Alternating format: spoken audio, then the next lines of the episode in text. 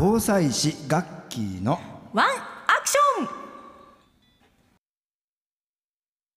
さあこの時間は聞いたらすぐにワンアクション実践したくなる知識を紹介するコーナーです。稲垣さん今週続きということで。はい5年を迎えた熊本地震に、まあ、ちなんで平時のつながりがですね、うん。細かい支援につながった。しかもこれ女性が関わったということで非常にいいモデルになったと僕は思ってるんですけどうん。そのエピソードを話したいと思いますね。はい、はい。お願いします、うん。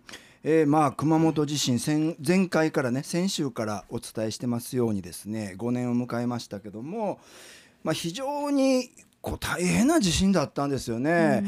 4月14日から3日間の間に震度7が2回震度6強が2回というめちゃくちゃな地震で、はいまあ、地震そのもので亡くなった方は50人だったんですけどもその後亡くなられた方が221人ということで、うんいかにその後の生活とかですね特にまあ体調がこの良くない人であるとか孤立している方がですね生きていくことが難しかった。そういう地震であったということがよくわかるんですよね。これ地震のその後に亡くなる方の方が多いって多いうもういのは、4倍なんですよ。そうでこれはすね普通はこうはならないんいですか？やならないですね、うん。あの過去は新潟の中越地震とかも同じようなケースがあったんですけどもね、はい。震災関連死という言葉もねよくそうですね。関連死というんでですねこれをね。はい。うん。ううんん、でまあこの時いろんな課題が明らかになったんですけども特にこの住民のケアで、えーよく見えてきたものが、まあ、次の2つだったんですね。一つは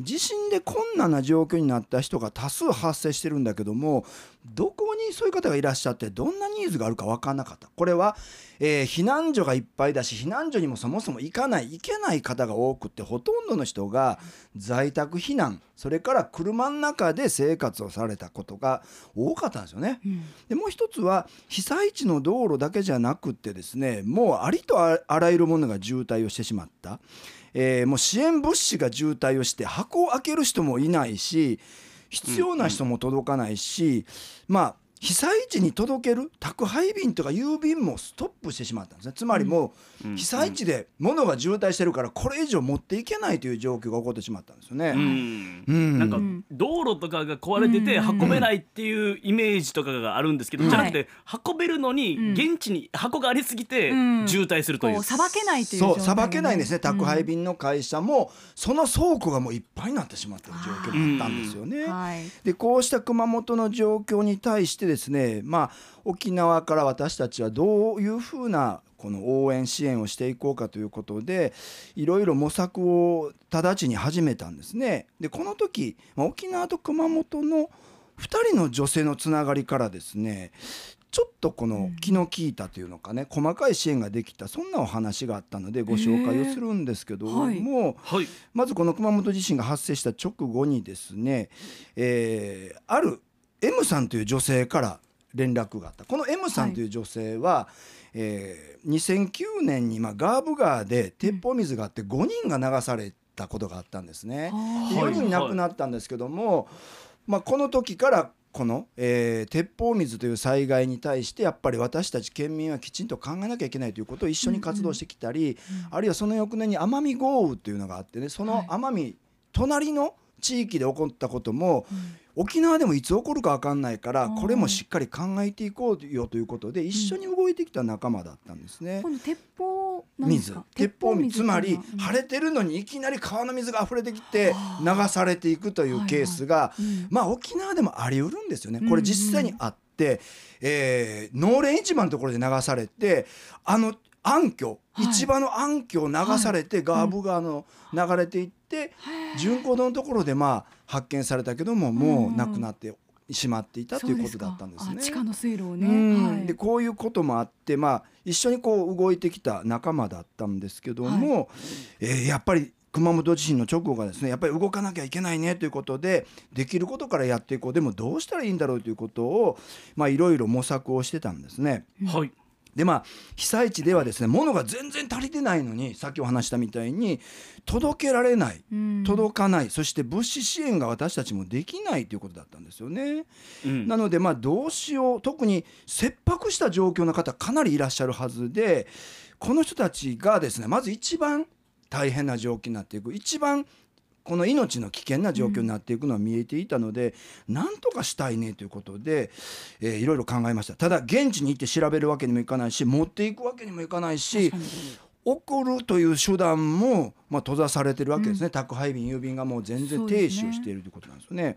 うん。被災地に負荷をかけずにどうやってこの物資を届けることができるかということをいろいろ考えたんですけどその時一緒に考えたのが一つは現地にまずキーパーソンを見つけて正確なニーズとそれから今後どうなりそうかということを私は聞いてってうん私たちがそれに対する対応策を考えていくということが一つだったんですね。はいでもう一つは被災地はもう郵便も宅配便も届かないから、被災地からちょっと離れた地震の影響が少ない日常がもう戻っている地域で受け取ってもらって、うんそこの方に動いていただくということができないかということを考えたんですね。うんはい M さん心当たりがあったんですね。この M さん女性なんですけども実は女性の議員さんだったんですよ。はいはい、うん、で同じ九州ブロックの議員さん仲間で熊本県にも仲間がいたんですね。ちょっと聞いてみようということになったんですね。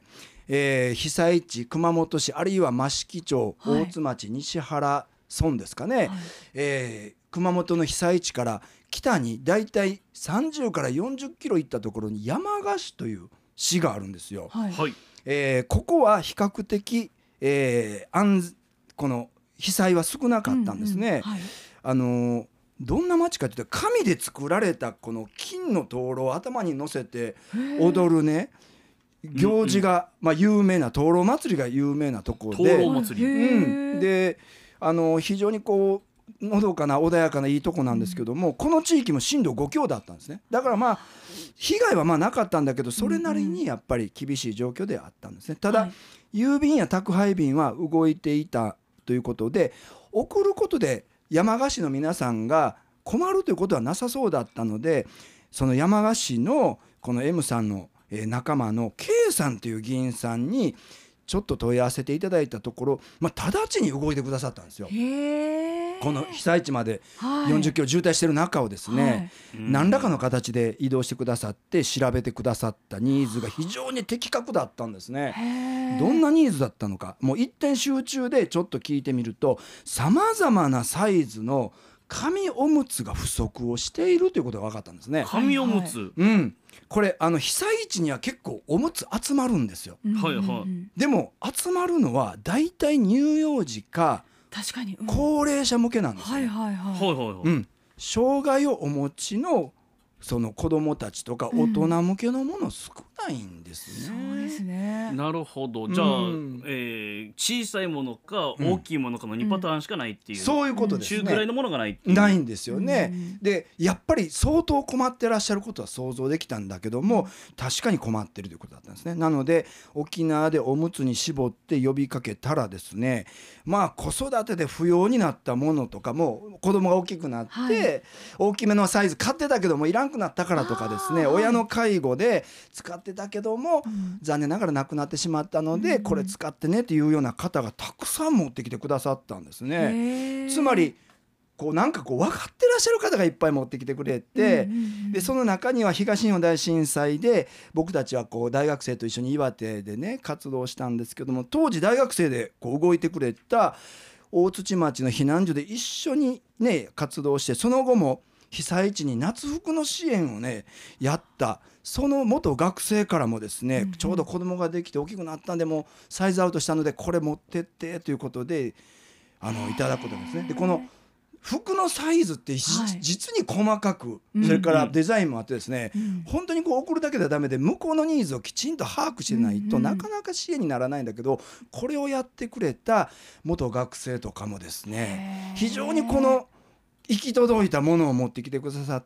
て、はい。まあ、これをうん。この那覇の、えー M さんを通じてですね、うんえー熊本県山鹿市に送って山鹿市から K さんの手でですね、うんうん。直接もう本当に必要とされてる方の手にもう直接渡ったんですね。すごいだから細やかなね、うん、確実に渡ったというこことの、だったんですね。えー山鹿市の議員さんうん。はどうやって聞き取りしたんですか？もう行ってその現地に。まあ現地で一人一人に。原付とかで多分行かれたと思うんですよ。あその、えうん。いろいろ。うん。自宅とか、うん。在宅でき避難されてる方とか、車で避難されてる方のところにも行ってっていうことなんですかね。で特に県内熊本県内の議員さんのつながりもあるから、うん。まあ、それもうまく使ってネットワーク。つまりもうちっちゃいつながりが広いネットワークになっててそれをうまく拾いながらですねニーズを探してってうまくはい。つながったということなんですね。あーこれで日頃のつながりが大切にまたなってくるわけですよね。そうですよね、うん。だから本当にねこの普段から何気ないつながりも実はとっても生きるんだということがうん。よくわかるわけですよね。うんうん。確かになんか本当に、うん。えー今ネットも普及していて、うん。えー便利な世の中のように見えるけれども、はい。こういう緊急事態の時にうん。人とのつながりとか、うんうんもう足を運んで、うんはい。物事を聞くとか、うん。すごい原始的なことが大事になってくるんだなっていう感じがしましたね。ですよそうですよね。で議員さんなんかやっぱりねこういうつながり持ってらっしゃるから、うん。やっぱりこれを一つの事例にですね、はい。ネットワーク広げていただきたいですよね。そうですよね。本当に必要なものを必要な人たちへってよく考えますけど実現するのが難しいようなことを、うん。まあ、こういうつながりがね、実現可能にしていくんだなとうん。改めて感じました。ね。はい。はい。連絡網みたいなのがあってもいいかもしれないですね。ですね。